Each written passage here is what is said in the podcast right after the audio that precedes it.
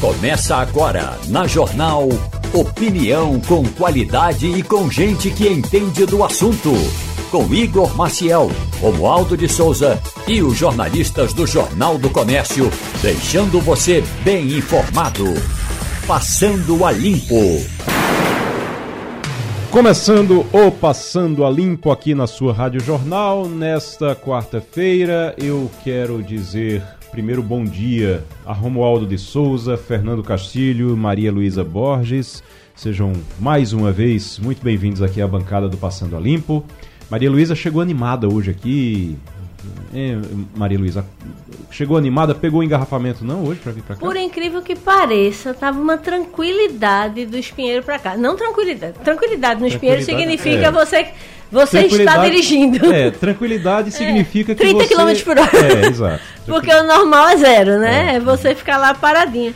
Mas hoje, olha, a Rua do Espinheiro estava fluindo. A, a gente Eu chega passei fica... por lá, estava tranquilo hoje. Realmente. Foi? Foi. Passei é... um pouquinho mais cedo, estava bem tranquilo, realmente. Hum, mas, pois é, e, é. e é bem estranho, né? Eu não sei, porque não está em férias escolares, não é feriado, não é nada. Aí e hoje tudo fluía. Então, quando isso acontece, você começa o dia bem. Você começa o dia bem, pelo menos. Fernando Castilho não ficou preso lá embaixo do. Porque aqui a gente tem algumas coisas assim que a gente já está acostumado. Maria Luísa fica presa no Espinheiro. Na Rua do Espinheiro. Na Rua do Espinheiro. Fernando Castilho fica preso embaixo daquele viaduto que tem ali perto do Rio Mar. Túnel, é. o, do túnel, é, daquele túnel é. que tem ali perto do. do na entrada para Antônio de Góes, é né? Verdade. Já, eu agora estou fazendo o seguinte: eu saía normalmente às 8 horas de casa. E aí agora eu estou saindo 10 para as 8 para chegar aqui no horário, porque. Mas hoje, de fato, hoje teve um fluxo melhor de trânsito, principal, mesmo o engarrafamento que tem se forma do aeroclube até o túnel, ele hoje estava menor. Romualdo tava fluindo mais. Romualdo de Souza, muito bom dia para você. O... Bom dia, bom dia para você, bom dia ao nosso ouvinte. Eu queria mandar um abraço aos meus conterrâneos de papel, aqueles que são de Taquaritinga do Norte. Hoje é o aniversário de emancipação da capital pernambucana do café. Um abraço, Taquaritinga. Aliás, já hasteei a bandeira de Taquaritinga aqui em casa e daqui a pouco eu mando uma foto. Cantou o hino? Agora, Cantei uma parte do hino. Cantou uma parte agora. do hino já? Pronto, porque Romualdo de Souza, para quem não sabe, é cidadão, ele é nascido em Carnaíba, aqui no, no sertão de Pernambuco, mas é cidadão de Taquaritinga do Norte, Posso tirar uma dúvida? Pode. Como só se não, chama? Só não qual é o... cantar o hino do Não, eu queria porque... saber qual é o gentílico do cidadão de Taquaritinga do Norte. Ele vai saber. Norte Taquaritinguense. É. Obrigada, Romualdo. Como é, rapaz? Norte? Norte Taquaritinguense. Rapaz. Ele é um cidadão norte-taquaritinguense. Eu não falei porque eu não tive coragem, porque eu não tinha ideia de como seria. Mas parabéns, Romualdo. O Fernando Castilho, deixa eu perguntar uma coisa para você. Óleo diesel, etanol e carro popular. O governo Lula tem recepcionado todas as demandas do setor automotivo. E o setor automotivo, ele está esperando que gere emprego. Vai gerar emprego? Olha, o setor está pelo menos pretendendo desovar a produção do mês de abril, né, que não saiu do pátio das montadoras e não saiu do pátio das revendedoras. Esse é um pleito interessante porque a proposta é o seguinte: vamos criar um programa que a gente possa voltar ao carro popular. É importante observar que faz mais ou menos três semanas, Maria, que o presidente Lula se queixou disso. E aí, coincidência ou não, no dia seguinte a FenaBrave entrou com uma proposta de voltar ao carro popular, que é aquilo que a gente conversou. O que me chamou a atenção nesse negócio é o seguinte: é como o ministro das Minas e Energia vem sendo receptivo a esse tipo de pleito. Por exemplo, na questão do etanol, é, já está se falando de que os setores produtivos de etanol querem botar de 27 para 30, e o ministro acha interessante porque é o discurso ecológico. Aconteceu isso no óleo diesel, que para quem não sabe é o terror dos caminhoneiros, quando você bota biodiesel de soja no motor. Então o governo aprovou de Por 10. Que, Castilho, qual é porque é o, é o seguinte, o óleo diesel gerado a partir de soja é de uma tecnologia dos anos 80. Ele deixa uma graxa muito grande no motor e ao, ao longo do tempo gera problema no posto de combustível, porque o caminhoneiro acha que o posto está vendendo óleo diesel adulterado. Mas é uma coisa natural. Agora, o que mais chama atenção é o seguinte: é que a indústria automobilística brasileira está falando de motor Euro 6 o estado da arte, aí você chega no Brasil, compra um caminhão que é o estado da arte, da tecnologia mundial e bota um diesel de péssima qualidade. Então, agora, tudo isso reforçando a ideia de que o governo Lula tem sido muito receptivo a essas demandas, que é do Ministério das Minas e Energia e agora é do coisa. O problema é saber se a Haddad vai gostar disso. É, a Haddad é que tem sido. A Haddad é, é um. É um pagão. É um, um, lutador ali, porque ele tenta arranjar dinheiro e, o, e o, o restante do governo tenta gastar. Mas né? parece que não tem muita força, não é? Não ele é. não. É, a, embora ele tenha cargo. Parece que é, a enturragem tem muito mais prestígio do que ele. E aí fica complicado, porque é, é, é, é meio que um ministro que fala e a gente não, não pode escrever, que não tem data para fazer as coisas. A é impressão que passa é que, é que Lula manda ele resolver as coisas, mas não dá o apoio Não dá necessário. chancela. E o PT. não o dá PT autonomia não... nem chancela, É. o, PT, o PT é contra o que ele propõe, então Exato. termina ficando difícil. É isso, Romualdo? Olha, tem um grupo no Partido dos Trabalhadores que vive o tempo todo na internet para contrariar as decisões e até os pronunciamentos do ministro da Fazenda, Fernando Haddad. Não é nenhuma novidade que já aconteceu isso, em que a imprensa acompanhou pelo menos a- o primeiro diálogo. Depois dele fazer um pronunciamento, concedeu uma entrevista coletiva, a palavra correta é essa. Ele concedeu uma entrevista coletiva lá no Ministério da Fazenda e no meio da coletiva, a presidente do Partido dos Trabalhadores, e é bom lembrar, Fernando Haddad também é do PT, Gleisi Hoffmann escreveu contra as medidas que estavam sendo anunciadas pelo ministro. Terminou a entrevista coletiva, mal os microfones tinham sido desligados, as câmeras ainda estavam ligadas, e aí Fernando Haddad ligou para Gleisi Hoffmann e começou um, digamos, diálogo um tanto quanto áspero. Não é novidade nisso. Quando o ministro da Fazenda esteve na Câmara dos Deputados, eh, teve um parlamentar, um- esse parlamentar, ele é lá do estado de Goiás, eu vou me lembrar o nome dele agora. Uh, Vanderlan alguma coisa, não estou lembrando do segundo nome, mas o primeiro é Vanderlan. Aí o Vanderlan falou o seguinte, ministro, eu vou lhe falar uma coisa.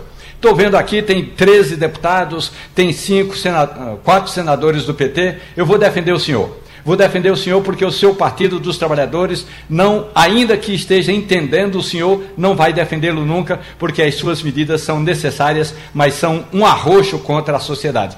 Haddad riu e lembrou-se que diariamente ele compra um livro no Amazon e tinha muito livro para ler em casa. Vanderlan Que Cardoso. situa. Cardoso. Qual é o partido obrigado. do Vanderlan Cardoso? Vanderlan Cardoso. Qual é o partido, Romualdo? Você sabe?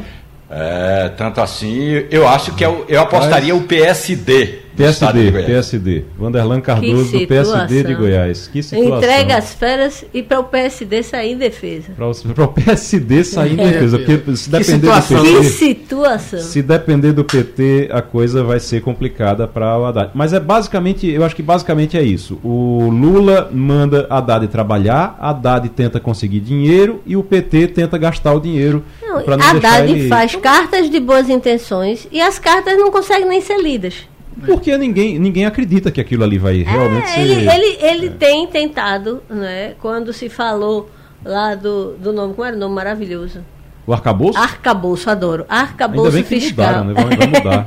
Arcabouço fiscal é sem dúvida algo que ele empenhou muito do- da energia dele, que ele tentou fazer uma coisa, mas é muito difícil ir em frente quando você tem seu próprio partido lhe sabotando. E, É. e já se sabe que na Câmara o grande defensor do arcabouço, que agora tem outro nome, não vai ser o PT. Vão ser os partidos que estão Mais defendendo centro-direita, isso. centro-esquerda, É, mais de é. centro, né? A começar pelo presidente da Câmara, que ontem deu uma declaração que para mim foi muito é, bem esclarecedora. Nós vamos defender o legado legislativo que a Câmara aprovou. Ou seja, não venha com essa história de querer mudar é, marco do saneamento, reverter a Eletrobras, que a gente não É vai aprovar brincadeira, isso. né? Olha, esse, o, o, no- o arcabouço agora se chama Regime Fiscal Sustentável. Regime Fiscal Sustentável. Melhorou um pouco, né? Melhorou bastante. Eu fico imaginando a gente chegar no meio da feira de Casa Amarela e explicar que o deputado que a pessoa votou estava discutindo o arcabouço fiscal. O Ela ia pensar que eu estava xingando ela. Não, é, é, uma coisa. Regime fiscal sustentável ainda não ajuda muito, não, não mas. Mas melhora, é melhor melhora. que arcabouço. Pelo menos é melhor que arcabouço. Até porque o próprio relator, né, o deputado Cláudio Cajado, ele explicou que arcabouço é aquilo que a gente já tinha falado aqui. arcabouço é ossada, é uma é, coisa. Um negócio que não tem. E para o povo, Agora, Fernando Haddad saiu, teve uma vitória essa semana, Maria Luísa. Diga lá. Ele que comprou o nome do Gabriel Galípolo. Hum. Gente, Gabriel Galípolo é um desses economistas é, da, da chamada corrente da economia de pouca intervenção do Estado. Significa que, segundo Galípolo, o Estado não tem que administrar boa parte das empresas estatais que tem no Brasil. Coisas que o PT não quer. Coisas que, por exemplo, a presidente do Partido dos Trabalhadores, Gleisi Hoffmann, disse ao presidente Lula que Galípolo no Banco Central não era um bom nome. Ele agora faz parte da equipe do Banco Central, quer dizer, da diretoria de política monetária do Banco Central. Isso significa dizer que Lula sabia, embora esteja fazendo firula, sabia que ia perder a batalha e que não ia tirar nem é, pedir, conseguir a renúncia do presidente do Banco Central. Campos Neto vai continuar no Banco Central até o ano que vem. No ano que vem, Lula vai indicar, pode anotar no seu caderninho aí, viu, o Castilho. Se eu perder essa, eu lhe pago um café de Taquaritinga do Norte. O próximo presidente do Banco Central vai ser Gabriel Galípolo, o homem de Fernando Haddad no Banco Central. É isso que eu, ia, que eu ia dizer agora. Esse que você está falando é o próximo presidente do Banco Central, muito provavelmente. Muito provavelmente ele já chega por lá como o próximo, né? ele já chega por lá como um sucessor para o, o, atual presidente Roberto Campos é, Neto. Tem uma leitura que é, o problema não vai ser tomar posse como diretor do Banco Central. O problema é fazer a retaguarda na, na cadeira do número 2. Porque literalmente Galípolo era o sujeito que tocava o expediente no, no, Ministério da Fazenda. Era o cara que trabalhava, que fazia coisa, que entendia, como usar uma palavra é, Romualdo, o métier. Aí está entrando um, um, rapaz agora que foi ligado, foi diretor do, do WhatsApp.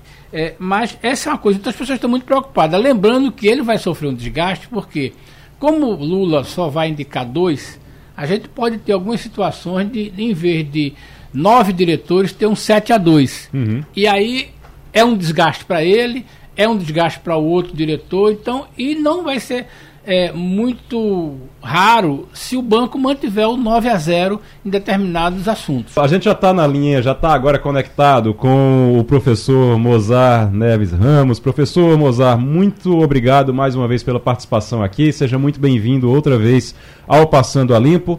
O senhor está lançando um livro e esse livro é inclusive um, uma, é, é, é um, um compilado de tudo que o senhor escreveu de vários textos que o, que o senhor escreveu, inclusive aqui no Jornal do Comércio, né? Bom dia. Bom dia, Igor. Bom dia a todos os ouvintes, colegas da Passando ao Limpo. Eu que agradeço pela possibilidade de estar com vocês. De fato, o livro que nós estamos lançando hoje aqui na BET Brasil, que é o maior evento de educação hoje no Brasil, é, trata exatamente não só dos artigos que eu escrevi nos jornais de circulação nacional, boa parte deles é, o privilégio que eu tenho tido, a oportunidade que eu tenho tido de é, escrever para o nosso Jornal do Comércio, é, mas procuro também atualizar e trazer algumas questões que, no nosso entendimento, são extremamente atuais para as gerações futuras. É, o, inclusive, o título do livro é um pouco a frustração da minha geração de não ter resolvido questões que nos países dito desenvolvidos já não faz mais parte da sua agenda, como, por exemplo, alfabetizar as crianças na idade certa, aos sete anos de idade. Né? A gente ainda tem crianças chegando aos nove anos de idade no Brasil e ainda não sabem ler, contar e escrever. É quase metade dessa população. Quer dizer, é, é algo muito triste. O outro aspecto também da, dessa educação inacabada ainda no Brasil tem a ver também com a política é, de pós-médio, é? porque a escola de tempo integral de ensino médio, que começou no governo Jarbas Vasconcelos, é, na verdade é apenas ponto de partida. Eu acho que nós precisamos ter o, o depois do pós-médio, né? quer dizer, depois do, do ensino médio, porque boa parte dos jovens que concluem o ensino médio é, não consegue ir para o ensino superior. De cada 100, só 22 consegue ir para o ensino superior, para a universidade. A gente faz o que com os 78? Então, é por isso que eu tenho coloquei esse título, é Educação, a Trilha Inacabada. O, o professor, o senhor está lançando Educação, a Trilha Inacabada hoje em São Paulo, na Bet Brasil, no Transamérica Expo. O senhor já está em São Paulo aí, está para esse lançamento hoje? Já estou desde ontem, porque eu participei de duas mesas redondas ontem, uma delas exatamente para tratar do novo ensino médio. Eu estava acompanhando a conversa de vocês antes de abrir essa sessão. Hum. Ela se aplicava também ao caso da educação, viu? É. É, não é o caso da economia, não.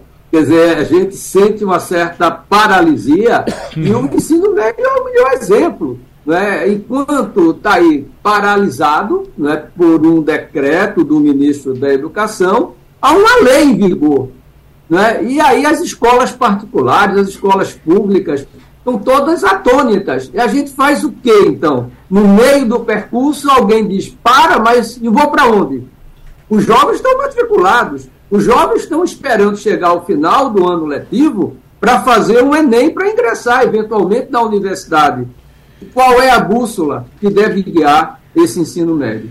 Então, eu uhum. sinto, e, todos nós estamos todos muito preocupados com essa certa paralisia na área da educação e por razões muito semelhantes ao que vocês estavam discutindo antes. Exato. O senhor citou agora e foi muito bem lembrado, porque a gente estava falando de Fernando Haddad, que fica ali, Lula manda ele, ele arranjar dinheiro e o PT quer gastar. Então toda vez quando ele tenta arranjar dinheiro de algum lugar, manda, tenta economizar de algum lugar, o PT briga com ele para gastar. E no caso do Camilo Santana, que é o nosso ministro da Educação, o senhor falou do, da, do ensino médio, do novo ensino médio, eu estava lembrando aqui uma coisa, não sei se o senhor conhece ele, conhece de perto, sabe da, da, do que ele pensa, muito, muito do que ele pensa e do que ele defende e do trabalho dele. Eu acho que o senhor pode até dizer melhor do que eu, mas a impressão que eu tive é que ele estava ali suspendendo o ensino médio, mas ele estava constrangido. Era como se ele, é como se tivesse um tipo de constrangimento ali. Ele está ali fazendo porque é o jeito, mas ele não estava exatamente convencido daquilo, que precisava suspender a tramitação da implantação do ensino médio. O senhor, o senhor vê dessa forma? É, eu, em primeiro lugar, não conheço bem o Camilo Santana, eu conheço bastante a Isolda, uhum. que era que estava exatamente com maior perspectiva de assumir o ministério. Mas o próprio, a própria ala do PT, mais à esquerda, vamos chamar assim, não fez todo o lobby para que ela não assumisse. E aí o caminho, naquele momento que o presidente Lula encontrou, foi trazendo o Camilo para o Ministério, que queria naquele momento o Ministério das Cidades. A Isolda ficou então com a Secretaria Executiva, que, digamos assim, é o motorzinho do Ministério da Educação. Se a Secretaria Executiva não funcionar, nada funciona no MEC. Sempre foi assim. Então, o que a gente percebe hoje é que na, teve um fato que eu queria lembrar. O nosso Heleno Araújo, aí, que tem hoje uma atuação muito forte na, na área sindical no Brasil, é, fez um bypass no ministro Camilo Santana, foi através do Ministério da Casa Civil, numa audiência ao presidente Lula. E aí o presidente Lula diz ao Heleno, diz, não, quem vai dizer como vai ser a reforma do ensino médio são os jovens. Não é? E aí o ministro ficou, na verdade, ao Deus dará nesse processo. E aí foi consertar um pouco essa situação que foi posta, e esse caminho que ele tomou era aquela que, digamos assim, tentando dar uma parada para arrumar, arrumar a casa, mas só que há uma lei em vigor. Os jovens estão estudando, e aí ficaram todos agora ansiosos. Eu ontem, durante a mesa do ensino médio, Estava lotado, esgotou. Foi uma das eh, mais procuradas durante a BET, que tem milhares e milhares de pessoas participando. E todos eles perguntavam: sim, mas eu vou fazer vestibular e nem no final do ano. O que é que eu tenho que estudar? É? Essa é a pergunta. O INEP não responde. Até agora a gente não tem a matriz de referência que deve guiar o Enem nós não temos os itens necessários em qualidade para fazer uma prova do Enem em consonância com a lei do novo ensino médio.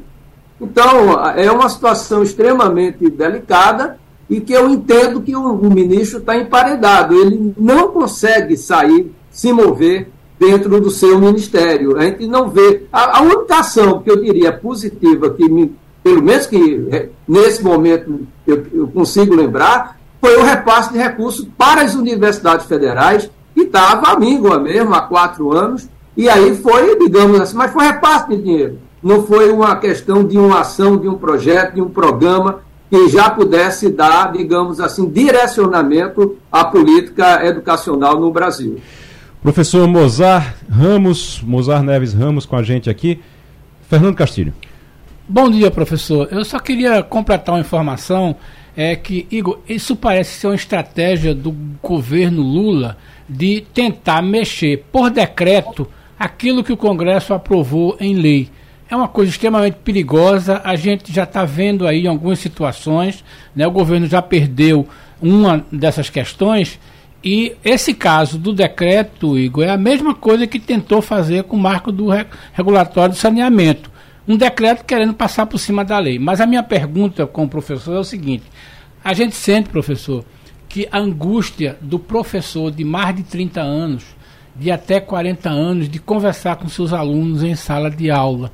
E aí a gente está em cima de uma nova matriz, ou pelo menos de uma matriz que foi aprovada, e a angústia que eu vejo dos professores é como é que eu engreno o papo, como é que eu entro na vibe dos meus alunos é, com essas novas tecnologias, se eu mesmo não fui preparado para isso. Como é que o senhor fala poderia falar desse desafio do professor 30 mais, 40 mais, 50 mais, para falar com essa nova geração em sala de aula? Bom, eu começo por mim mesmo, viu, Castilho? Bom dia. É.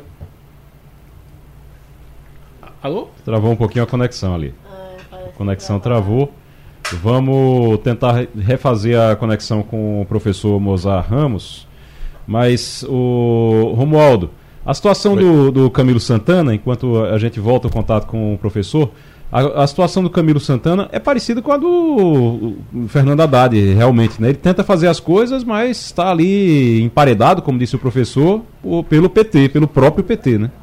E tem um detalhe importante que é o seguinte: enquanto Flávio Dino é o arroz de festa do Congresso Nacional, e quando a gente fala de arroz de festa, é o cara que está em todas as comissões. Ele já foi convocado para seis comissões na Câmara e três no Senado Federal. Ou seja, quase uma dezena, e olha que o governo só está começando. Então, Flávio Dino é o arroz de festa. O Camilo Santana me disse a semana passada: como é que eu faço para ser convidado para debater? Eu falei assim: olha, só se o senhor plantar bananeira, porque o seu partido não convida. O pessoal da Comissão de Educação não está dando a mínimo para essa história da suspensão, eh, ou pelo menos eh, temporariamente, desse debate sobre o ensino médio. Planta bananeira no meio da rua que todo mundo vai lhe convidar e pelo menos o senhor vai poder apresentar o seu novo plano.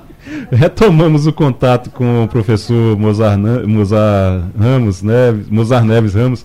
Professor, é, contato restabelecido. Tá... Oi, claro, claro a pergunta do Castilho, né? Ah, peço desculpas, caiu aqui a internet.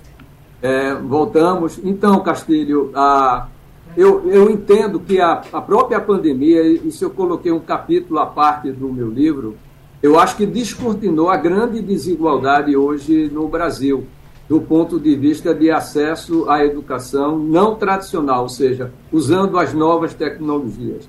Nem os professores estavam preparados para isso ficou muito claro, e boa parte das crianças e jovens de baixa renda ficaram praticamente dois anos sem ter acesso às atividades escolares, porque não tiveram internet, banda larga, condições de uso adequado do ponto de vista dessas novas tecnologias. E olha que o Brasil tem um FUST, que é o Fundo da Universalização do Sistema de Telecomunicações, que tem mais de 20 bilhões em caixa onde parte desses recursos deveriam ter sido usados exatamente para prover tais condições digitais aos nossos professores e alunos. Inclusive, teve um projeto de lei do deputado federal Edilvan do Ceará durante a pandemia, mas que não foi promulgado pela, pelo então presidente Bolsonaro. E aí, o que hoje ainda a gente tem é a mesma situação de três anos atrás. É mais outro exemplo. Eu acho que o próprio ministro Camilo Santana é, deveria estar preocupado com essa questão, seja na formação de professores para usar essas novas tecnologias, principalmente os professores, eu diria, não só da minha geração, que ainda é mais desafiador esse processo, né, mas também para os professores jovens, porque mesmo jovens que estão sendo formados nas universidades, eles são formados muito mais para usar esse modelo presencial do que o modelo utilizando essas novas tecnologias. E isso exige capacitação, treinamento para que você use adequadamente. Então, nós estamos também paralisados do ponto de vista de como mudar a formação do professor, não obstante ter um já tem uma lei, já tem um, uma resolução. Eu fui o relator dessa matéria no Conselho Nacional de Educação e até agora o governo não colocou em prática essa formação apropriada de professores, que inclusive tem um capítulo à parte da resolução que trata dessa questão digital, o uso das novas tecnologias. Tem um matemático americano já falecido, Richard Hammond, que eu gosto muito dessa frase dele. Hum. Ele disse que os professores deveriam preparar os alunos para o futuro dos alunos e não para o passado dos professores. Mas para que os professores possam fazer isso, eles precisam ter o apoio, ter um programa nacional estratégico do uso dessas novas tecnologias. Dinheiro tem, resolução, termos legais tem, está faltando o quê? Coordenação nacional para fazer com que isso aconteça. Professor Mozart Ramos, Maria Luísa Borges. Muito bom dia, professor Mozart. É, Mozart é uma pessoa que eu tenho maior consideração e tenho muito, muita honra de ter trabalhado com ele. A gente trabalhou junto na Universidade Federal de Pernambuco. Ele fez, foi um, um grande reitor, por sinal, é, lá da universidade. É, Mozart, a gente conversa muito, é, a gente falou aí já sobre ensino médio, Castilho falou sobre essa, essa, esse momento né, de, de transformação é, digital que é absolutamente é, imparável, né? E é absolutamente necessário. É, os professores vão ter que se transformar, porque seus alunos já se transformaram, já são outros, já consomem muita coisa e muitas vezes já se, chegam na sala sabendo mais do que o professor. Né? Eu, eu tenho parentes, eu tenho venho de uma família de professores, isso acontece. Mas a minha preocupação, é, Mozart, na verdade, é com o ensino básico o ensino fundamental. A gente passou dois anos de pandemia e eu tenho a, a sensação de que, como a gente não conseguiu endereçar é, a, a, capacitação, principalmente para as camadas mais populares, o fosso do ensino fundamental deve, tá, deve ter se ampliado sobremaneira. E eu sei da sua preocupação com a formação básica, porque a gente sabe que hoje em dia, se o caba sabe ler, se o caba sabe contar, ele aprende qualquer coisa. Porque além de contando, ele faz qualquer coisa a, da sua vida, a, ele trilha sua, o seu caminho de aprendizado até de forma autônoma. A minha pergunta é: como se supera esse gap do ensino fundamental que a gente teve durante a pandemia para a gente conseguir, é, de fato, ter uma inclusão de uma parcela que deve estar, a essa altura, é, completamente fora de faixa? Bom, prazer enorme, Maria Luísa, falar sempre com você. Nunca me esqueço que foi você que fez minha primeira entrevista Eita, sobre moléculas no espaço interestelar, quando Isso, eu trabalhava com a química. Era, professores você... pesquisam moléculas interestelares, se eu não me engano, foi é, mais ou menos por aí.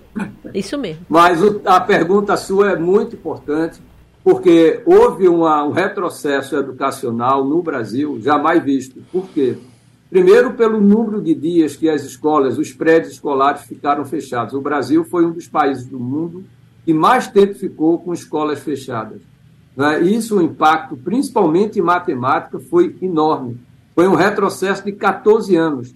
Todos os sistemas ah, de avaliação feitos até aqui, seja o do SARESP em São Paulo, seja o sistema nacional, que é o SAEB, estão mostrando isso. O que fazer? Bom, em primeiro lugar, entender que é preciso ter foco.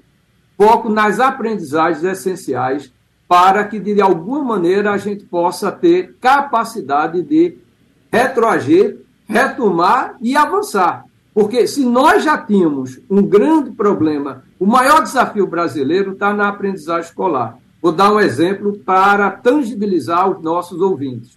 Né? Um jovem que termina o ensino médio hoje no Brasil, hoje, Antes da pandemia, de cada 100, só 7 aprenderam o que seria esperado em matemática. Depois da pandemia, isso caiu para 5. Né? Então, a gente tem um grande déficit de aprendizagem que se ampliou. Então, tem que ter foco, saber quais são aquelas aprendizagens essenciais, porque a educação brasileira é ainda muito conteudista. Então, a gente precisa identificar, e para isso, a gente tem a Base Nacional Comum Curricular, que é a BNCC, que traz de maneira muito organizada, de maneira hierárquica, ano a ano escolar, essas aprendizagens essenciais. Então, eu acho que ter a, BNCC como bússola nesse momento é muito importante. Mas a gente vai precisar também usar as novas tecnologias, daí a importância da pergunta que o Castilho fez anteriormente, porque eu acho que as, as novas tecnologias podem usar muito naquilo que a gente chama das aulas invertidas, nas aulas complementares, que poderiam exatamente é, é, suprir parte daquele tempo que foi perdido para que a gente pudesse avançar. Mas a gente passa por uma, pela questão de não ter feito nada até agora do ponto de vista do uso das novas tecnologias. A BNCC tem uma resistência enorme das faculdades de educação no Brasil, é impressionante. Né? Então, a gente ainda insiste no modelo conteudista, aí nós vamos pagar muito caro, porque nós não soubemos trazer para dentro do sistema educacional brasileiro quais são as competências e habilidades que as nossas crianças e jovens precisam desenvolver para viver no século XXI. Uma vez eu estava em Singapura, no Instituto Nacional de Educação, os professores de Singapura olharam os conteúdos de matemática e ciências. Eles começaram a rir um para os outros de maneira discreta, mas rindo. Eu perguntei o que é que eles estavam rindo. Ele disse: olha, quem devia estar em primeiro lugar no PISA, que é esse programa de avaliação internacional de estudantes, é o Brasil, e não Singapura. Aí disse, por quê? Porque a quantidade de conteúdos que vocês dão para os seus alunos é uma coisa absurda. Então, ou o Brasil faz uma reforma educacional capaz de preparar essa juventude, essa nossa criançada aí, para estudar com base naquelas aprendizagens essenciais, desenvolver habilidades, competências, para que de alguma forma a gente possa avançar no tempo. Né? Caso contrário, a gente insista nesse conteudismo excessivo que a gente tem hoje no Brasil, nós não vamos a lugar nenhum, vamos continuar amargando esses péssimos resultados educacionais que nós hoje temos. Professor, uh, deixa eu passar agora para Romualdo. Romualdo está em Brasília e tem uma pergunta também para lhe fazer. Romualdo. Professor, muito bom dia para o senhor. O senhor fala aí que os alunos não estão ou ainda não conseguem estar totalmente preparados para as novas tecnologias, professor? As, as áreas de tecnologia das universidades e das escolas superiores, que é uma área em que eu participo, a gente teve de trabalhar de manhã, de tarde, de noite para capacitar professor para poder dar aula remota durante a pandemia. Ou seja, essas desigualdades que o senhor trata no seu trabalho, no seu estudo, o senhor fala das desigualdades educacionais no país, há uma profunda desigualdade também entre nós, professor. Então a gente tem que é, digamos assim, dar uma arrumada no ensino médio, mas também dar uma arrumada na formação dos educadores, professor. Olha, Waldo, bom dia, um prazer enorme falar com você. Olha, para que tenhamos uma ideia do quadro desesperador, que eu diria, do ensino superior. A gente está falando aí de formação de professores. De cada 100 professores, e alunos que serão futuros professores, licenciados, das nossas universidades públicas e particulares, de cada 100 que ingressaram em 2011, 60 desistem ou seja, e quando a gente olha por determinadas matérias, disciplinas, a física, a matéria, a disciplina de física no Brasil, de cada 100 que começa, 75 desistem. Então a gente primeiro tem um grande déficit de professores. Segundo, estamos formando, como eu disse, muito mal esses nossos professores. É uma formação muito teórica e pouco prática. Né, na nossa resolução que nós fizemos do CNE, que não foi colocado em prática até agora pelo governo, né, a gente coloca uma boa parte de formação prática desses professores, que é assim que funciona nos países como a Finlândia, Singapura, sabe, no Canadá. Eles estão trabalhando muito a formação prática, uma realidade com que aquilo que a gente chama do chão de escola. E mais, Romualdo, na resolução, no artigo 9, veja, essa coisa é muito importante. A, a universidade adora ensinar, mas tem uma dificuldade para aprender que é uma coisa impressionante. É, e aí a gente coloca a participação de professores inspiradores que nós temos na educação de base, lá no ensino médio, para ajudar na formação dos futuros professores, nos cursos de licenciatura. Por que não trazer professores que estão na prática, no dia a dia das escolas públicas e particulares, para ajudar nessa formação? Ou a gente fica naquele academicismo da universidade, e eu estou falando isso por conhecer de perto porque nos 36 anos que eu fui professor da Federal de Pernambuco, eu nunca deixei a sala de aula, apesar dos cargos que ocupei, e os últimos 15 anos eu me dediquei às licenciaturas. E é uma coisa impressionante. A pergunta que mais os alunos me faziam era: professor, quando é que eu vou aprender a dar uma aula? Mas como assim? Mas você não tem didática, não tem prática de ensino na faculdade de educação? Aí eles diziam para mim: ah, mas ali mandam ler livros para discutir na próxima semana. Quando é que eu aprendo a dar uma boa aula? Então, a gente tem que ajudar os nossos futuros professores não só a dominar os conteúdos, mas saber como ensiná-los. Porque esse é um grande problema que a gente tem no Brasil. O professor até domina o conteúdo que vai ensinar, mas não sabe como ensinar. Por quê? Porque falta prata, falta pedagogia nesse processo. Professor Mozar Ramos, Mozar Neves Ramos, muito obrigado pela sua participação aqui no Passando a Limpo. Uh, professor está lançando um livro hoje no, em São Paulo, lançando esse livro é, hoje na, no Transamérica Expo, né, professor? Só isso vai ser na Bet Brasil, que é o hum. maior evento de educação hoje. É uma coisa impressionante. É um, é um, é um universo de pessoas, um mar de pessoas. É, ontem foi uma coisa impressionante. Será até sexta-feira. Será hoje às 16 horas no Transamérica Expo Center, na Bet Brasil. Muito bem. Educação a trilha inacabada. Obrigado pela participação. Romualdo, o Congresso. A gente vai falar sobre esse assunto na sequência, com a Anne Cabral, que é professora de Direito Eleitoral da Faculdade Nova Roma, a gente está é, em contato com ela para falar sobre a PEC 09, que a gente citou ontem. A votação ia ser ontem e foi adiada, foi adiada para amanhã.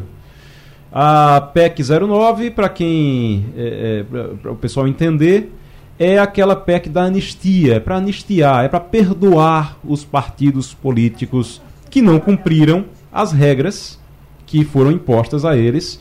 Ou seja, tiveram dinheiro para investir em candidaturas femininas, tiveram dinheiro para investir nas, na candidatura de pessoas é, de, de, negros, não foi? De também? Teve é. também? Pronto. E aí agora você tem os partidos dizendo: ó, oh, nós não investimos, mas a gente vai se perdoar. A gente resolveu que vai se perdoar. Aí a gente tá, vai colocar em votação essa PEC para a gente se perdoar. Essa ontem tá, ia ser votado ontem, não foi. Por quê? Por pressão da sociedade mesmo, aumentou a pressão e eles viram que não dava para votar ontem. Tentar novamente o contato com o Romualdo, tá sem áudio. Liberar o contato do Romualdo. É, hum, tem que ver o, o contato com o Romualdo que a gente perdeu. Mas o fato é que ontem, é, enquanto a gente retoma o, o áudio do Romualdo de Souza, ontem teve uma. ia ter a votação, estava na pauta, eu até fiquei na acompanhando pauta, ontem na pauta lá, estava PEC 09 2023, e chegou a colocar na pauta e depois disseram, ó, tira, tira da pauta, porque não, não vai dar para não vai dar para votar. E. Voltamos? Voltamos. Agora. Opa, e aí tiraram, tiraram, né, Romualdo? O, tiraram a, a, a PEC da pauta e colocaram, adiaram para amanhã. Não tinha voto para aprovar ela? Houve um pedido de vista para que é, alguns partidos, inclusive o líder do União Brasil, nessa comissão, que é a Comissão de Justiça, analisasse o assunto para poder orientar a bancada é, do União Brasil dentro da Comissão de Constituição e Justiça. Aí seria hoje. Só que ontem morreu o ex-deputado É, e aí o pessoal pediu para que houvesse uma sessão em homenagem ao Davi Miranda, e aí hoje vai ter uma homenagem a Davi Miranda, e portanto a votação vai ficar para amanhã. Agora, ontem à noite eu conversei com o deputado Mendonça Filho, que é do União Brasil e que integra a Comissão de Constituição e Justiça. Olha, ontem à noite, Mendonça Filho ainda não sabia exatamente como ia votar, porque o partido ainda estava discutindo esse assunto. Conversei com outros parlamentares da bancada pernambucana, como eu escrevi no Jornal do, do Comércio, eh, nós temos eh, cinco parlamentares pernambucanos nessa CCJ, e um deles, que foi o Valdemar Oliveira do Avante, me disse o seguinte: olha, o Avante é a favor da votação porque você, segundo ele, não entendeu a PEC. A PEC não é uma anistia, a PEC é um ajuste de contas. Ótimo. Então, nesse ajuste de contas, já temos um voto declarado eh, a favor do projeto, que é de, do, do pernambucano Valdemar Oliveira. Para a gente, é, então, ajuste de contas, ajuste de contas seria o quê? Assim, é, é um acordo, é, mas é, o que eu entendo, é, é, o Castilho, o que eu entendo é que se você me dá um dinheiro claro. com uma determinada condição, você me dá um dinheiro e diz, olha, esse dinheiro aqui é para você ir ali comprar um chocolate, certo? Aí eu vou, pego esse dinheiro, não compro chocolate, compro outra coisa e depois você diz, ó, oh, cadê o meu chocolate? Cadê o chocolate que, que eu dei o dinheiro para você comprar? Não, não, eu gastei com outra coisa. Ah, então você vai ter que me devolver o dinheiro. Não, não, vou devolver não, porque eu vou me perdoar. Eu me perdoo. Olha, eu, eu fico Isso é ajuste de contas? É verdade. É muito complicado. Né? Maria. Tem uma coisa que aí me incomoda profundamente. Seria tudo muito bonitinho se a gente não estivesse falando do dinheiro da gente. A gente está falando de dinheiro do contribuinte. O nosso, quando a gente diz o partido recebeu, o, o dinheiro não caiu do céu. O dinheiro foi tirado do quilo de arroz que a senhora pagou imposto, o dinheiro foi tirado do imposto de renda se você recolhe, o dinheiro foi tirado de tudo que da conta de telefone, da conta de luz que você está lá pagando imposto. O dinheiro saiu daí, saiu do nosso salário, do nosso, da nossa contribuição. E aí os próprios partidos é, aprovaram as regras, tá? Porque essa lei não veio de Marte e parou em Brasília é, é, os próprios partidos aprovaram quanto teriam, porque tudo bem que o governo fez a proposição do orçamento, mas quem aprova o orçamento? Então, os bilhões lá do fundo eleitoral, do fundo partidário, foi aprovado pelos partidos, as regras para usar foram aprovadas pelos partidos, usaram diferente do que eles deveriam ter usado, e agora, já que eu usei diferente, o dinheiro que não é meu, é teu, eu vou me perdoar porque eu fiz isso. Vamos deixar isso pra lá, né? Vamos deixar, Vamos deixar pra, lá. lá. É uma ciranda de absurdo. Quando você faz o círculo completo, gente, como nós somos idiotas, como é. cidadãos, é. nós somos idiotas. Professora, a professora Anne Cabral está conosco na linha já. Ela é professora de Direito Eleitoral da Faculdade Nova Roma. Professora, muito bom dia, seja muito bem-vinda ao Passando a Limpo. Bom dia, Igor. Bom dia aos ouvintes da Rádio Jornal. Professora, a gente está falando aqui dessa PEC 09 que ia ser votada ontem na Comissão de Constituição e Justiça, não foi, ficou para amanhã, ficou agendada para ser votada amanhã e a gente estava exatamente falando sobre esse assunto aqui. Tem gente já dizendo que não, não é uma anistia, não é um perdão de, de para quem usou o dinheiro errado. Na verdade, é um ajuste de contas. Afinal, essa PEC é o que, professora? Olha, eu uh, me filio à tese que entende que, de fato, é uma anistia, sim, a, aos partidos políticos. Porque, veja, é, na verdade, é, já se teve essa anistia, né? Então, para os partidos políticos que não tinham cumprido né, a aplicação financeira da repercussão da cota de mulheres né, isso até a eleição de 2020. Então, na eleição de 2022, é que essas sanções, elas passam a ser sanções mais graves, entende? Aos partidos políticos. Entretanto, 40% dos partidos políticos não conseguiram cumprir as regras. É até entendido, entendível, eu trabalho muito com, uh, como advogada também com pressão de contas partidárias eleitorais, e que existe uma burocracia muito grande e as estruturas partidárias não estão adequadas a essa burocracia. É, mas não justifica né, a, o não emprego adequado do, do recurso. E aí isso coloca que é uma questão afora de ideologia, né, então partidos de esquerda, direita, de centro, estão numa situação de que agora, na, a partir das eleições de 2022, que em 2023 é que a maioria das contas são julgadas, né? É, é, eles estão tendo sanções, né? A maioria das, das contas partidárias, né? Não estão conseguindo aprovar os 5% de uso na promoção política de mulheres. As contas eleitorais não estão conseguindo comprovar os 30% né, de gasto com, é, com as candidaturas femininas, entendeu? Uhum. E aí os partidos estão tentando que isso é, não vala mais para essas eleições e aí valeria a partir das próximas eleições. E aí provavelmente quando chegar nas próximas eleições teria uma nova anistia, entende? Porque logicamente que a gente está lidando com o Congresso Nacional e com é, dificuldades de trâmite que a gente vê e percebe, é, mas é, que assim não tem outro nome que não seja uma anistia. A professora Anne Cabral, de Direito Eleitoral, ela está conversando com a gente aqui no Passando a Limpo. O Fernando Castilho. Professora, é, é, é sempre bom a gente lembrar para o nosso ouvinte, né, que nós estamos falando em mexer na Constituição, que torna o assunto extremo, um assunto grave para um assunto pontual, é, de uma prestação de conta, de um ajuste ou anistia, como a gente prefere tratar. Mas a minha pergunta é o seguinte: daqui para frente, é, vai ter que fazer outra reunião, vai ter que mexer na PEC de novo para ajustar isso?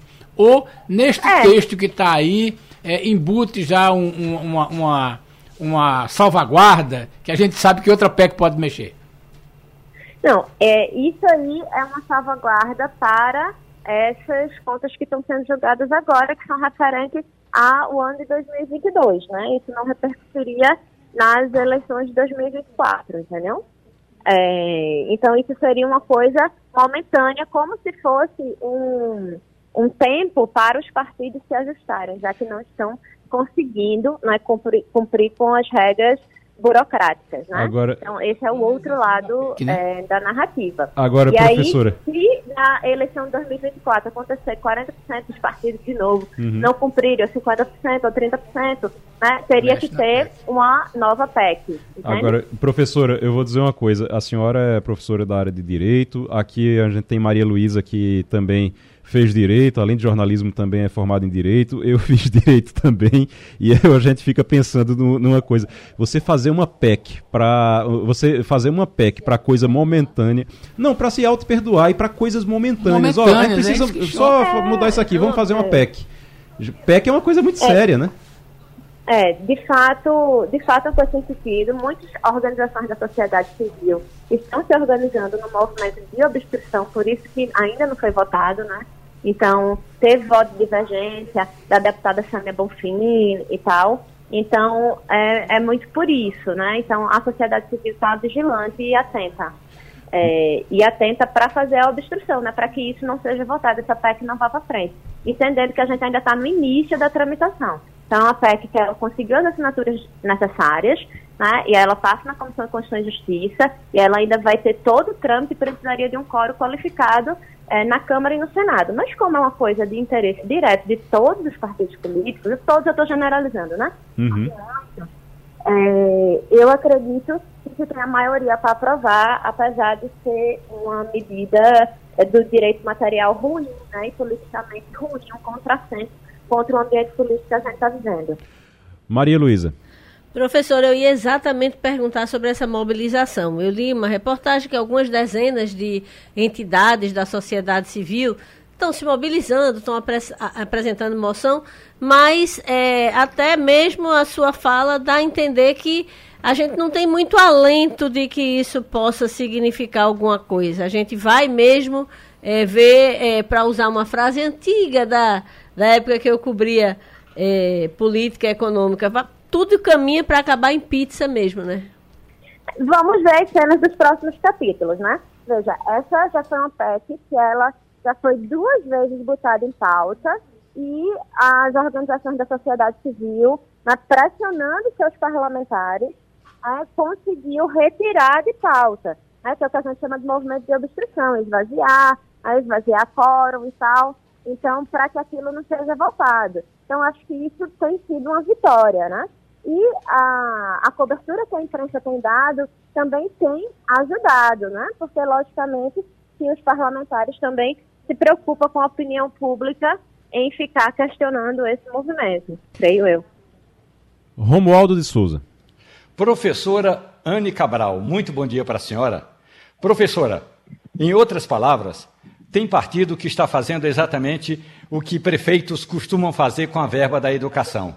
Pintar o meio-fio da rua da escola não é investimento direto em educação e tem gente que está investindo recursos que deveriam ser utilizados para formação política e aí eh, capacitar integrantes daquela legenda para uh, tornar-se candidata na, no grupo feminino que aí acha que gastar dinheiro com festinha é gastar dinheiro com é, capacitação de candidaturas femininas. Ontem, professora, eu estive com o deputado Eli Borges, ele é do PL do estado do Tocantins. E aí ele me disse o seguinte: o senhor conhece minha terra, Ipameri? Claro, conheço.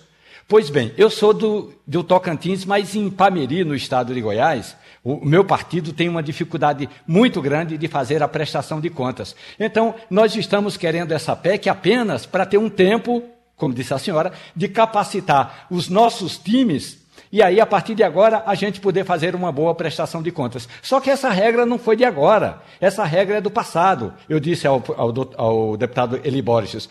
Cada vez mais, os partidos apresentam um argumento.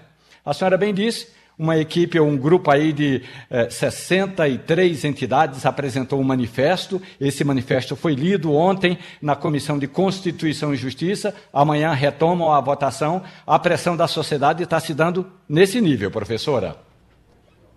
Isso, eu concordo em gênero, e grau com você, Romualdo, é, sempre com colocações muito pertinentes, mas é isso, a regra, ela já é uma regra antiga. Que eu vejo, principalmente assim, na experiência do dia a dia da advocacia que a gente faz para eleições e partidos políticos, é que os partidos políticos, eles são muito mobilizados pelos temas políticos, pelas mobilizações, né, pelas campanhas, etc., mas dão pouca atenção a uma profissionalização das áreas meio, entendeu? Então tem muita dificuldade em se adequar às regras de prestação de contas, entendeu? Porque isso tudo está relacionado com as regras de prestação de contas. Né? E isso se dá principalmente porque quando os partidos políticos brigaram, né, e foi correto o movimento do Supremo Tribunal Federal de impedir o financiamento das campanhas eleitorais por empresas privadas, né, a gente foi para o financiamento público de campanha. Quando a gente vai para o financiamento público de campanha, a regra de uso da despesa é uma regra que ela exige um pouco mais de rigor, entendeu? E os partidos políticos não se adequaram ainda, sendo que isso são modificações que elas estão acontecendo desde 2016. Né? Então, assim, já deu tempo dos partidos políticos se adequarem. Professora Anne Cabral, professora de Direito Eleitoral da Faculdade Nova Roma. Muito obrigado, professora, pela conversa aqui, pelos, pelos esclarecimentos e vamos esperar para ver como é que vai ser essa votação amanhã na CCJ. O Romualdo, o Flávio Dino estava ontem de novo no Congresso e aí Isso. veio com história de Vingadores. O, toda vez que ele vai é uma festa no Congresso, rende meme, rende de tudo. E ele vai muito no Congresso, né? Agora, todo mundo chama ele, toda semana tem um, um convite para o Flávio Dino ir. Não tem. É, é, tá sem ter o que fazer lá no, no Ministério da Justiça? É o que está acontecendo?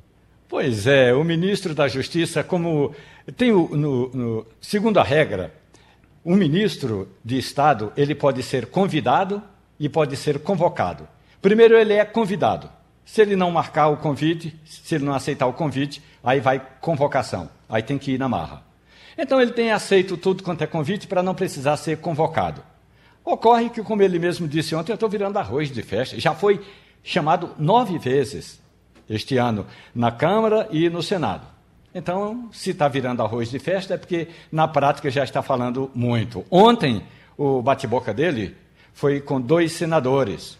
O senador Marcos Duval, do Podemos do Espírito Santo, que andou pregando a prisão é, de Flávio Dino e depois com o ex-ministro da Justiça, porque Sérgio Moro disse que, olha, eu fui ministro da Justiça e no meu período a gente reduziu a quantidade de violência no Brasil, o número de mortes caiu 20%. Então, é, fica nesse bate-boca e na, na, prática mesmo as propostas são pouco é, debatidas. E ele foi exatamente para discutir sobre propostas de enfrentamento à violência.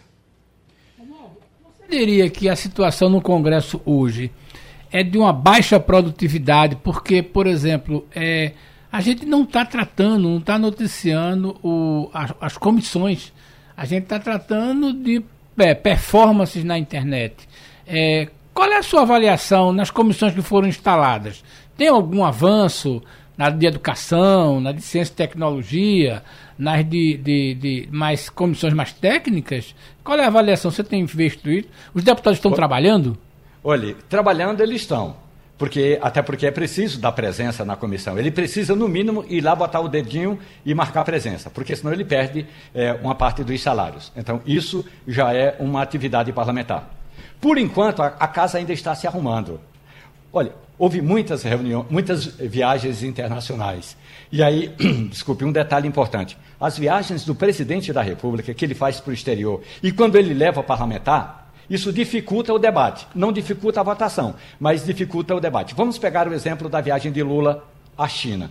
O presidente levou parlamentares, uma equipe grande, e aí esses parlamentares poderiam votar. Só que com o fuso horário, um, uma sessão que estava ocorrendo às três, da, às três da tarde aqui em Brasília, lá na China era duas, eh, três da madrugada, então, nem sempre todo mundo podia participar. Eu estou pegando um exemplo para dizer que uhum. o, a, as atividades parlamentares estão a, acontecendo, mas você é, está correto quando fala, analisa aí que a produtividade ainda é baixa. Eu tenho acompanhado algumas comissões, as mais importantes, como, por exemplo, a Comissão Mista do Orçamento. Ah, essa sempre tem quórum, sempre tem gente, porque é orçamento, é dinheiro, é o que vai gastar no ano que entra.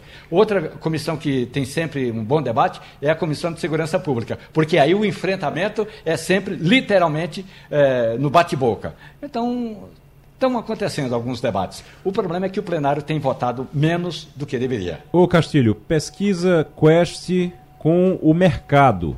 Quando a gente fala com o mercado, o mercado financeiro. Trata é, dos mercado bancos, financeiro, bancos, finanças. Exato. A pesquisa Quest, avaliação do governo Lula. Impressionante, viu? É.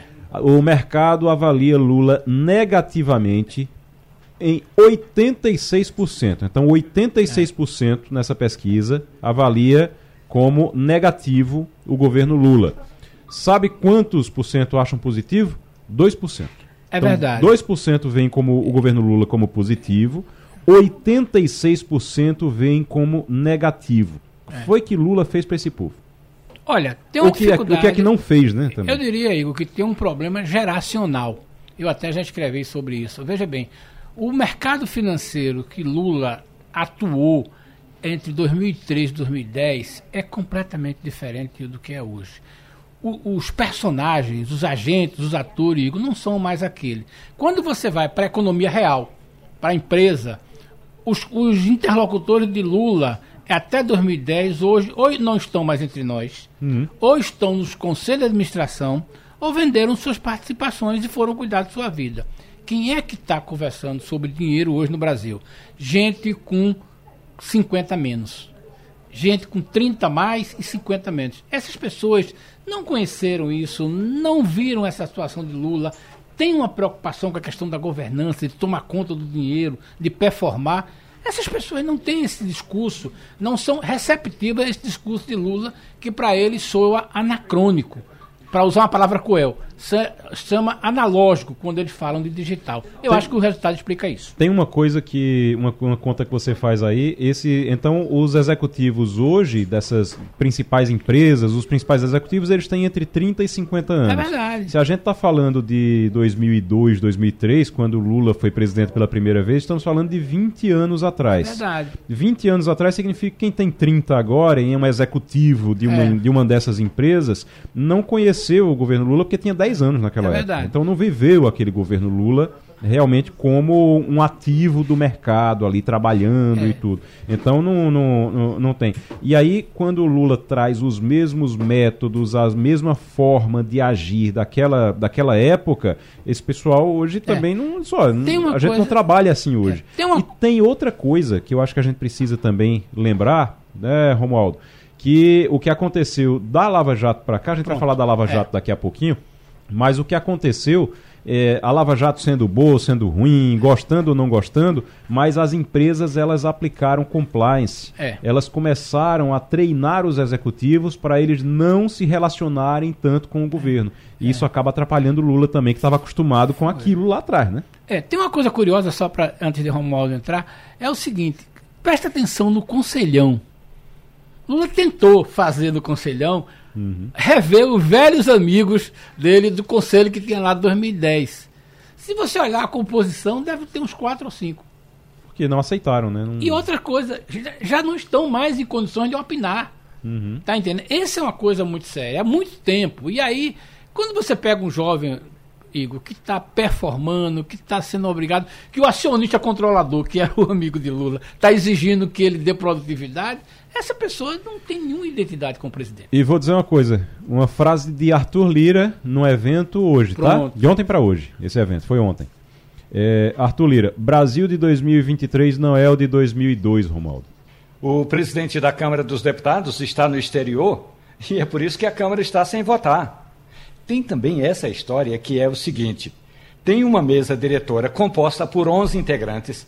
O presidente viaja, aí o vice não tem autonomia suficiente, ou deveria ter, mas não tem autonomia suficiente para colocar um, um, um, um tema em votação, independentemente da presença ou não do presidente. Imaginemos, a Câmara tem esses Uh, integrantes da mesa. Quem é o presidente? Arthur Lira. Ele está uh, em viagem ao exterior. O vice-presidente poderia muito bem chamar, convocar reunião, convocar reunião de líderes, definir o que é pauta, o que é prioritário taca a votação. Mas não, a gente não vai votar, porque o companheiro Lira não está por aqui, e aí acabou. Essa semana vai ser, do, do ponto de vista eh, da produtividade, uma semana morta. Não vai ter votação. Tinha até uma proposta para que houvesse ou começassem a analisar o fatiamento da do, do, projeto de lei, do PL, que trata da lei das fake news. Não foi adiante porque Lira não está em Brasília. A gente acompanhou, ou, acho que foi segunda-feira, né? Segunda-feira, uma entrevista do Gilmar Mendes, o ministro Gilmar Mendes, Romualdo, em, ao programa Roda Viva, e ele desceu, desceu a lenha na Lava Jato, inclusive citando a maneira como os integrantes da Lava Jato tratavam as pessoas que eram presas. Chegou a falar em tortura, inclusive. E a gente está na linha agora com o doutor Ademar Rigueira, que é advogado, para conversar com a gente. Doutor, doutor Rigueira, muito bom dia. O senhor ouviu a entrevista do, do Gilmar Mendes? Não, especificamente essa entrevista eu não tive, eu não tive acesso, mas eu conheço mais ou menos o, o posicionamento do ministro em relação à Lava Jato e outras manifestações. Ele chegou a falar em tortura. Ele disse que, é, que o, o, que viu no livro do Emílio Debrecht sobre a, a maneira como os, os, integrantes da Lava Jato atuaram, ele chegou a falar em tortura. O senhor concorda com isso? Olha, no, a gente falar em tortura, realmente a gente traz assim uma, uma imagem é, um pouco fora do contexto do que acontecia na Lava Jato. Mas se a uhum. gente trouxer a situação para uma tortura psicológica, é, a gente até poderia, lógico que é uma figura de linguagem, uma expressão entrando mais no, no, na questão do radicalismo, mas é, de fato isso ocorreu, não, ocorreu na, na, nos processos de colaboração. A, a colaboração, o processo de delação premiada, como ficou conhecido, né, é, e, e, foi muito intensificado, foi muito intensificado durante a Lava Jato. Na verdade, a gente pode dizer até que esse processo de colaboração premiada ele veio à tona, não é, de uma forma mais é, é, de uma forma, o processo, a aplicação desse processo foi de uma forma mais atuante durante a Lava Jato. O que é que se aconteceu efetivamente? é, a, havia toda uma orquestração, né, uma comunhão de desígnios entre o Ministério Público e o juiz da causa para se determinar as prisões preventivas. Às vezes eram prisões que, que eram decretadas sem contemporaneidade, por exemplo, os fatos remontavam de, de anos atrás, já não havia uma motivação para uma prisão preventiva e mesmo assim ela é decretada, as pessoas eram presas, né, eram levadas ao cárcere, às vezes familiares dessas pessoas eram presas também. Né, nós tivemos um caso aqui no escritório uhum. que uma pessoa envolvida numa delação, ela foi presa, né, e, e, e se tinha uma breve passagem de um irmão do acusado, né, sem, sem significado nenhum dentro da acusação, terminou o irmão sendo preso também, Uhum. E, e ao mesmo tempo que essas prisões, ao nosso ver, prisões ilegais iam, iam acontecendo, iam se consumando, é, as propostas chegavam as propostas de colaboração. Ou seja, você colabora, né, é, é, você traz informações para os autos que nós revogamos a prisão preventiva, né, que nós revogamos a prisão preventiva de seu irmão que nós não realizamos a prisão preventiva de seu filho. Isso aconteceu muitas vezes. Né? Chegou muitas a acontecer. Vezes. E, e o que é estranho, uhum. o que, que causa repúdio de toda a comunidade jurídica é de que isso era feito com a participação do juiz da causa. Justamente o juiz da causa deveria exercer o controle da legalidade, que deveria proibir esse tipo de coisa, era o que dava suporte. Veja, vejam que situações, é, essa situação eu presenciei. Então não é uma coisa criada. É a situação, faça a colaboração uhum. que no outro dia você está solto. Como é que o Ministério Público pode dizer isso se a soltura está, está é, é, é, é a soltura, a, a, o ato de prender e o ato de soltar é inerente à função do juiz. Então, é, peça seu advogado para requerer a soltura de seu irmão, que nós vamos iniciar um processo de o seu processo de colaboração e já vamos soltar seu irmão. E nós requeríamos e no outro dia a pessoa estava solta. Ou seja, é esse tipo de coisa que aconteceu, ele retirar, retirou esse caráter da espontaneidade que precisa no processo de colaboração premiada, que uhum. os acusados deixaram de fazer a coisa de forma espontânea para estar tá fazendo mediante uma coação, um medo de continuar preso, um medo de continuar no cárcere, mesmo de forma ilegal. Então, essa falta de espontaneidade, de voluntariedade efetiva para fazer a colaboração é que matou todas elas praticamente. Hoje já uhum. os processos estão sendo anulados porque os acusados estão trazendo essa informação de que foram coagidos, de que foram torturados, mesmo que psicologicamente, para a realização daqueles instrumentos. E a Lava Jato está cheio disso. Doutor, né? doutor está cheio de, de, Pois não? O, o senhor foi, eh, só explicando aqui para as pessoas que estão no, nos ouvindo, o senhor foi advogado, o senhor é advogado de alguns dos, é, das pessoas, algumas das pessoas que foram é, acusadas dentro do, da Operação Lava Jato. E então isso. Tudo isso o senhor vivenciou. presenciou, o senhor vivenciou tudo isso. E é claro. é, muito importante essa, claro. essa, declaração. Agora o Fernando Castilho tem uma pergunta também para o senhor. Pois não. Doutor Ademar, bom dia. É, uma coisa bom que dia. me chama a atenção, o senhor traz à luz de uma coisa que, como jornalista, eu fui pesquisar em algumas ações e me chamava a atenção o seguinte, como o, tinha fé de ofício nos processos a, a delação.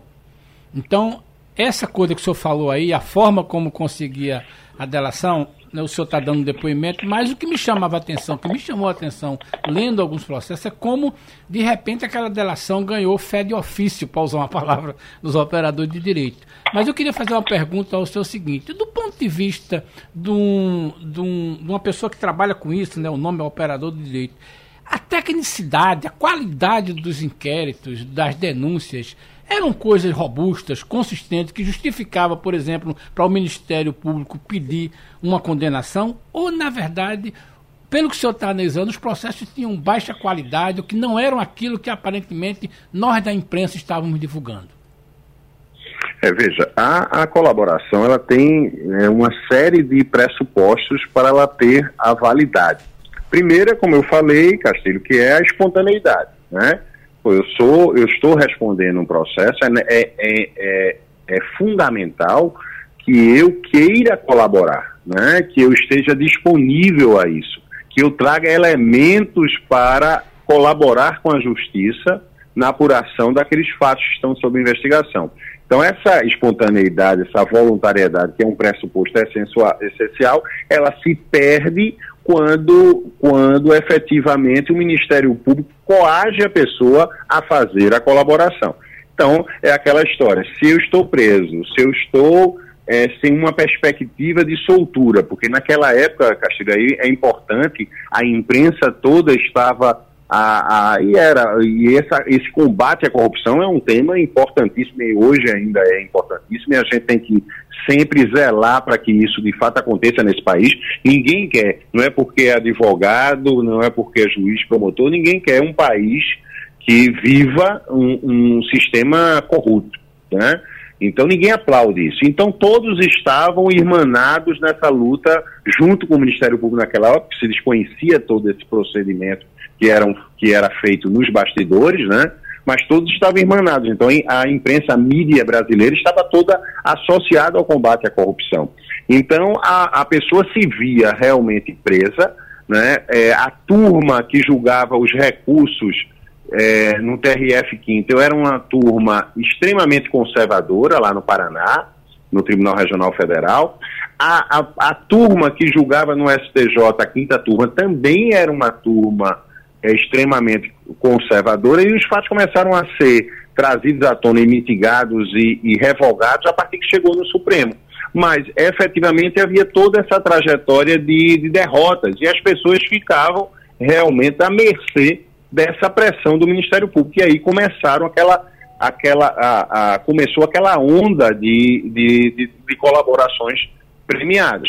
Só que a colaboração, além da espontaneidade, ela precisa ter prova de corroboração. O que é isso? Não basta você chegar, Castilho, e aquela coisa, quando você está pressionado, acuado, né, e para você sair daquela situação, você ser solto, as pessoas ficavam normalmente procurando, a gente brincava, dizia assim, olha, um, um réu na Lava Jato, num processo de colaboração, ele vai até a escola primária para saber, para denunciar o amiguinho que filou na prova. Então, porque isso ajudava ele no processo de colaboração.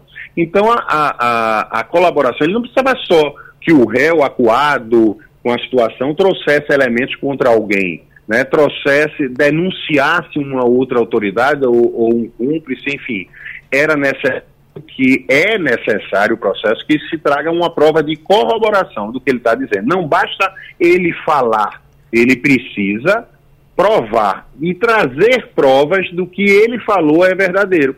E na grande maioria dessas corroborações, ah, o que se tinha efetivamente era a prova do ato do colaborador. Não, ah, eu, eu corrompi fulano de tal, que é um funcionário público. Mas sim, mas qual é a prova que você tem disso? Você tem um depósito na compra, você tem uma gravação, você tem a, a prova da irregularidade praticada? Não. Ele trazia simplesmente que fez o contato, que tem um e-mail, que conversou com fulano, Tal. Mas isso não prova nada, efetivamente. Agora, e doutor... essas co colaborações começaram a cair. Doutor... O que é que acontecia? Eu uhum. dizia, eu trazia o nome de um terceiro, esse terceiro era preso. Né? Esse terceiro já trazia um quarto que era preso. Só que quando a gente analisa essa sequência, essa cascata de delações, a gente via que não se tinha uma prova robusta disso. Ninguém Só tinha, ninguém que o juiz Sérgio Moro se uhum. utilizava dessas colaborações é, precárias e sem uma prova contundente para condenar. E às vezes o Tribunal Regional Federal do Paraná mantinha essas condenações. Aí se dizia, ah, os tribunais estão analisando as provas e estão julgando. Doutor e parece Ademar. que os tribunais estão analisando e julgando equivocadamente, como se reconheceu posteriormente. Doutor Ademar Rigueira é advogado, conversando com a gente aqui sobre a Operação Lava Jato e ainda na repercussão dessa entrevista que o ministro do STF, Gilmar Mendes, deu de falando sobre falando do, criticando a Lava Jato e falando até de tortura que a gente estava até explicando o doutor Ademar estava até explicando aqui tortura psicológica que era feita.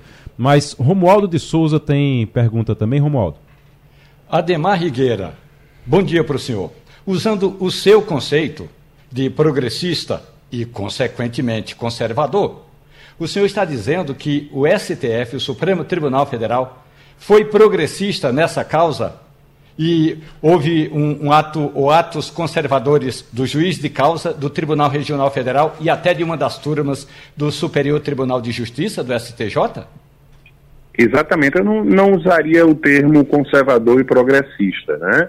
Porque eu, eu, eu, eu acho que na, na, na, análise da lei, no controle da legalidade, você tem que ser conservador. Você tem que aplicar a lei como ela está posta. Não é? Então, a, às vezes, os conceitos não é, depende do ponto de vista, mas eu diria que o Supremo foi garantista. Né? O Supremo ele garantiu a aplicação da Constituição aos casos concretos. Né? E, e, a gente sempre, sempre usa essa expressão como uma expressão mais fiel a, a quando se trata de liberdade, quando se trata de, de garantias constitucionais, né? o direito à liberdade, o direito a ir e vir, que é preservação, preservado até por, por via de habeas corpus, mas todas essas garantias que a Constituição deu ao cidadão, né, precisam ser preservadas. Então, o juiz não pode agir como quer, é, ele não pode ser, é, é, é, aplicar as regras do é, de Maquiavel né, para, para dizer que os fins justificam os meios. Não, é, nós temos que o processo penal ele foi criado para para se garantir ao acusado que ele vai ter a maior ampla defesa, para se garantir ao acusado que ele não vai ser condenado injustamente, para se garantir ao acusado que ele não vai ser a, é, condenado sem ter direito de produzir uma prova válida. Que ele, ele só vai ser condenado se o Ministério Público conseguir provar efetivamente a sua participação. Então, isso é, é, é, é, são as garantias e o Supremo foi garantista, ao contrário do juiz Sérgio Moro, não é, que é, forçou a barra e, e cometeu atos ilegais e abusivos. Aí eu não tenho a menor dúvida de afirmar. Né? Ele, a, a, ao meu ver, grande parcela dos atos praticados uhum. pelo juiz Sérgio Moro chegam às raias da, do abuso de autoridade. Ô, doutor Ademar, né? mas e... o, uma coisa que chama a atenção, só para a gente encerrar, que o tempo está tá acabando, mas uma coisa que chama a atenção é que o STF estava ali avalizando muita coisa do que a Lava Jato fazia durante um bom tempo.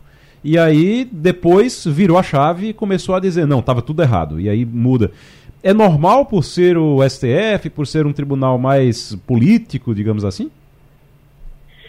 Eu acho assim que é, é todo que juiz, como qualquer cidadão, está muito a mercê às vezes da opinião pública, não? E era muito difícil naquela época se julgar contra a Lava Jato, porque o juiz que julgava contra a Lava Jato imediatamente era tido como juiz corrupto, era tido como um juiz que estava é, é, é, admitindo a corrupção nesse país. Né? Eu vi discursos assim a, a, que assombrava de, de, de, ministros do Supremo, do ministro Barroso, né? do ministro Faquim, né? ministros que foram depois, pela, essa mesmo grupo que apoiava a Lava Jato a vida toda, é, é, enalteciam esses discursos de Barroso e Fachin, depois começaram a criticar por outras posturas deles próprios. Então, assim, a opinião pública às vezes dita é, é, a posição do magistrado. Isso é um absurdo, isso é um equívoco, mas isso acontece. E a Lava Jato não fugiu essa regra, né? É, a, a, no início até, o ministro, o, o, o ministro que, que faleceu, estou lembrando o nome dele agora... Teori Zavascki. É... Oi? Teori Zavascki. Teori Zavascki foi o primeiro relator da Lava Jato, ele chegou a anular todas aquelas prisões iniciais de Youssef, é, da, da, daqueles lobistas, uhum. entendendo que Moro não tinha competência. Ele deu uma liminar nesse sentido e, posteriormente, ele próprio voltou atrás e manteve essa competência. É? Tudo isso, todo esse absurdo que a Lava Jato trouxe em termos de, de contrariedade à lei, nasceu dessa competência universal, desse poder que se deu a um juiz de direito, não é? a, a um juiz de uma vara criminal que passou a ser o juiz universal praticamente para todos os casos da Lava Jato no Brasil afora. Então, começou daí. E isso foi muito derivado dessa da força da opinião pública, da força da mídia e do constrangimento que foi criado para alguns juízes. Mas, efetivamente, isso é um absurdo, né? não deveria acontecer e aconteceu. Então, a culpa, ao meu ver, é do juiz Sérgio Moro, é. Mas a culpa também, e a culpa muito grave, é daqueles que poderiam ter refeito, que poderiam ter anulado, corrigido as falhas e anuíram com elas ao longo de muito tempo. E aí a gente envolve TRF, a gente envolve STJ e envolve o próprio Supremo. Doutor Ademar Rigueira, advogado, conversando com a gente aqui sobre Uh, ainda sobre a Operação Lava Jato e as consequências da operação e a forma como ela foi é, conduzida aqui nos últimos anos. Obrigado, doutor Ademar. Já encerrando, agradecendo Maria Luísa Borges, participou hoje da bancada, Fernando Castilho e também Romualdo de Souza. Você segue com a gente e o Passando a Limpo volta amanhã. A Rádio Jornal apresentou opinião com qualidade e com gente que entende do assunto. Passando a Limpo.